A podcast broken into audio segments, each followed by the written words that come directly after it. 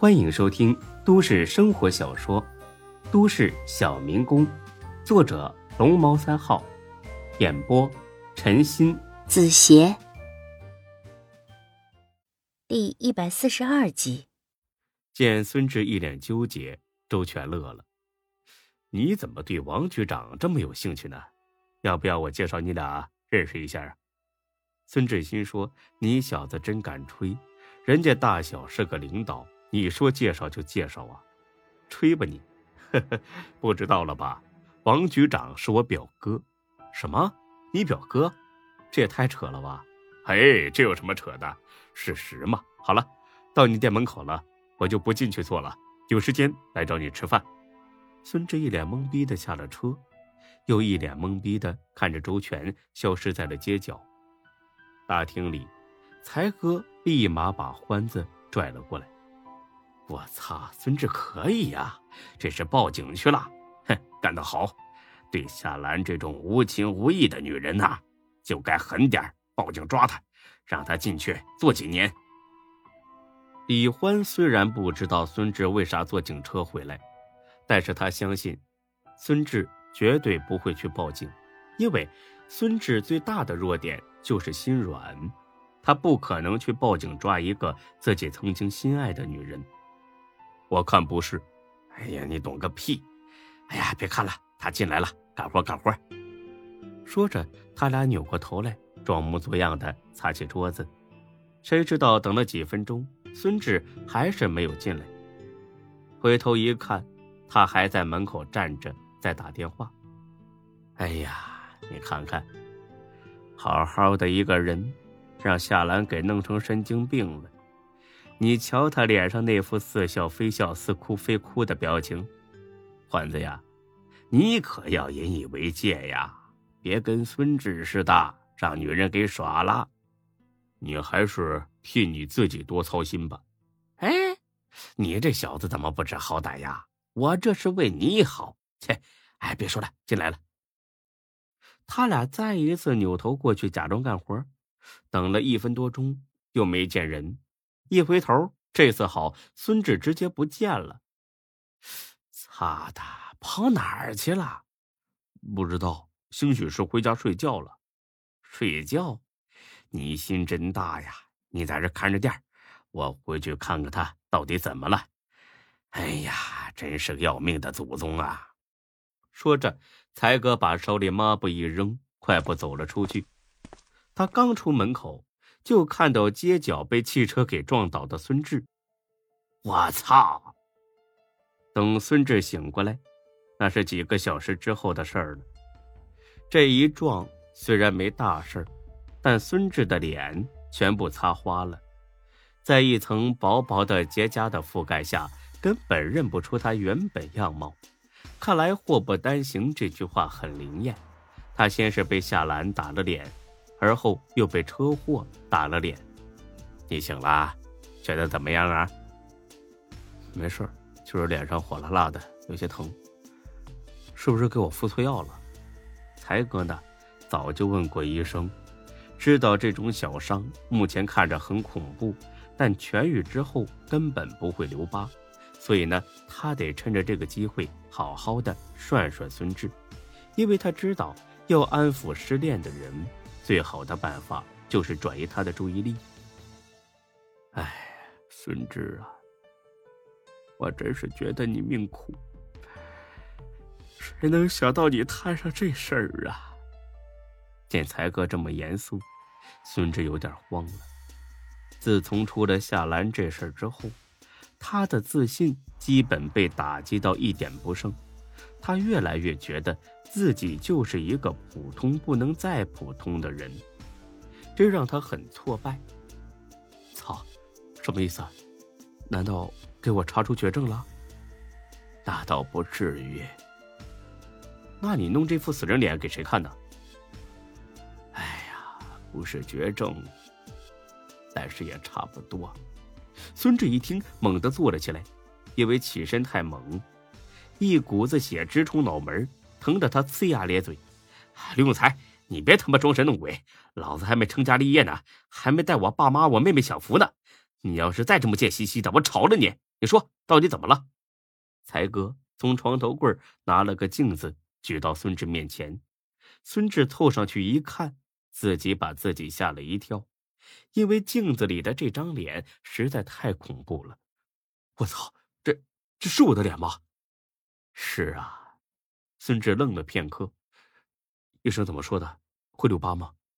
才哥皱着眉，很悲伤的点点头。医生说百分百会留疤，换句话说，你会容了。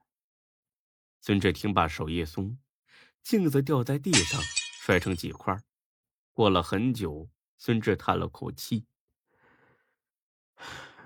才哥，你出去吧，让我自己待一会儿。行了，你也别太难过。反正平时呢，你也不怎么要脸，毁了就毁了吧。”若在平时听到才哥这么说，孙志应该立刻意识到。他是在逗自己，但或许是孙志还没从夏兰打击中走出来，因此竟然半点没听出来。出去吧，才哥走到楼道上，捂着嘴，哈哈的笑了起来。没笑几声，电话响了，是周全打来的。原来是孙志被撞之后，才哥第一时间报了警。周全呐，那人逮住没有？逮住了，但是又放了，什么？你什么意思？他把孙志撞成这样，不了了之了吗？你们是干什么吃的？电话那边，周全显得很为难。或许呢，这也是他为何不直接打给孙志的原因。牵扯到的人很复杂，不是我能决定的。很抱歉的，蔡哥。我明白了，那小子肯定找熟人了，是吧？觉得我们好欺负，是不是？周全，我告诉你，你们要是不管，我们自己处理。才哥，你别冲动我。没等他说完，才哥就挂了电话。他妈的，什么东西？怂逼！骂了几句，正遇上李欢来和他换班。见才哥火气很大，李欢有点不解。才哥，怎么了？才哥把这事一说，李欢也气得不行。但是生气又能怎么样呢？这个社会从来都是弱肉强食。那怎么办呢，才哥？就这么算了？算个屁呀！回去自己调监控，起码也得找人出来打他一顿。我管他是什么人物呢？要告诉志哥吗？别的，嘿嘿，他正因为毁容的事伤心呢，就别再给他添堵了。毁容？医生不是说，才哥，这都什么时候了，你还拿他寻开心？哎呀，你不懂，我这是以毒攻毒，这次撞的也好，不然夏兰这事儿啊，还得折磨他一阵子。好了，你在这盯着，我回去调监控去。哦，行。回到店里边，才哥正打算挨家挨户的去调监控，周全来了。才哥直接白了他一眼：“对不起啊，没到饭点儿恕不接待。”周全苦笑一声，坐下了。“哈哈，才哥，这个你拿着，我能做的就这么多了。不过，我还是建议你们想清楚再做决定，因为这个人真的有点来头。”才哥拿过来一看，是个 U 盘，里面是事发时候的监控。这辆车是套牌。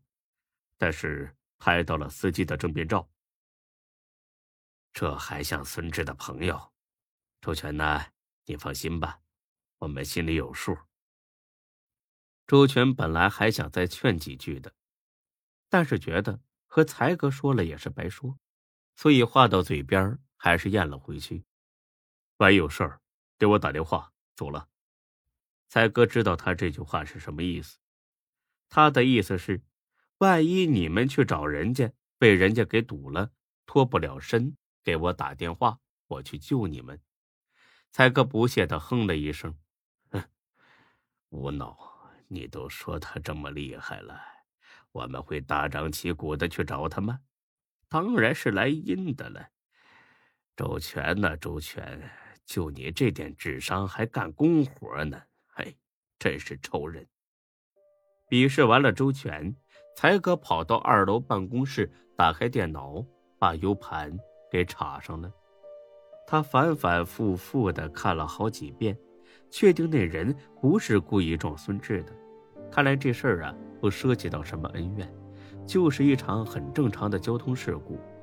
他把那个男人的脸拍了下来，存到手机里，然后出门了。